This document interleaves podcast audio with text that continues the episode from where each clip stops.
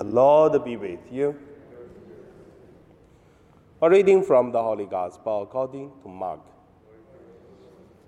While Jesus was teaching in the temple, he said, How can the scribes said, say that the Christ is the son of David?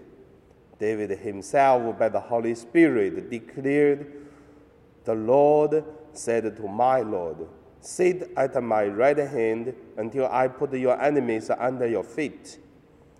David himself calls him Lord. So, how can he be his son? And the large crowd was listening to him with delight. The Gospel of the Lord.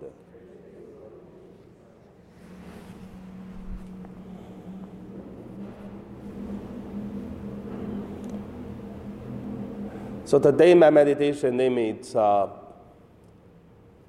the protection God to a family God. The first, let us look at the protection God.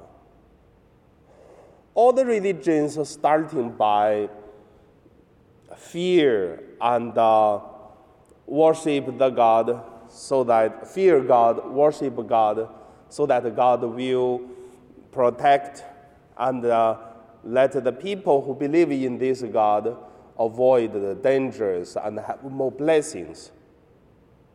So that is the beginning of the religions, for whatever the religion is. Then look at the Old Testament, we could see when Abraham looking for the God. And he did not know who that God is. He only got a voice. Actually, there is no such kind of uh, image or today like Jesus Christ, no such thing. Only the voice. And then guide him to go to a promised land. And that promise, it is the nature, is the beginning of God. What did God say to Abraham to say, I will bless the people who bless you, I will curse the people who curse you. If today we're going to say our God is like this kind of God, and you will say, oh, what a kind of Catholic life. But in the beginning, it is in this way. And also during the Israel people go to the promised land, how many people do they kill?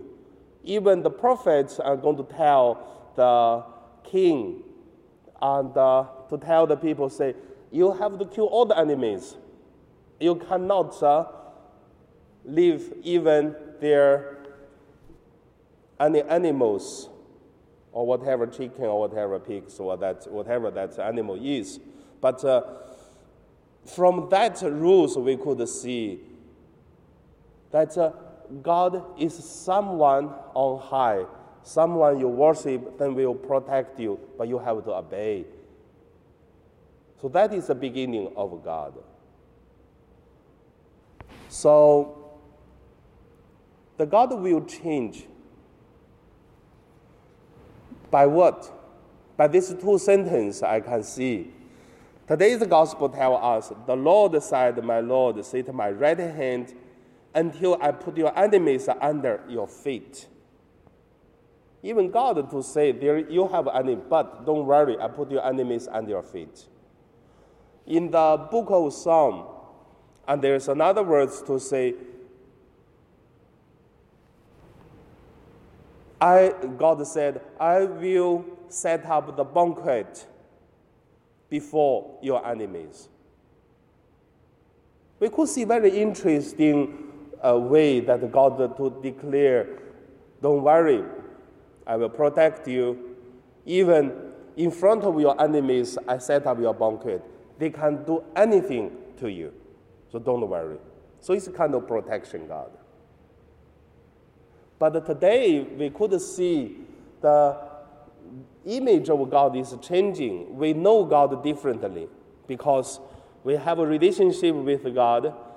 We believe in God. We love this God. We know this God loves us. So that's the second, we come to a family God, like a family members. because Jesus contributes this relationship. He relates his relationship to our Father who are in heaven. He teaches us. He always to tell the people, my Father, the will of my Father is this, I will do. That's the only will of mine. So today we also feel quite uh, confidently to live as uh, God is our Father.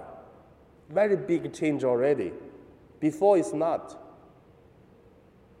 So a protection God to a family God, this changing, and for whatever the change is, but there is always the same. We know this God is close to us, love us, protect us, and also we could looking for help to this God. Like uh, we looking for the family members. Sometimes there's no reason why I have to help you because no reason, only because we are family. So in today's month, I would say, let us pray to God to protect us from all the dangers, from the coronavirus, from whatever the relationship, from the enemies.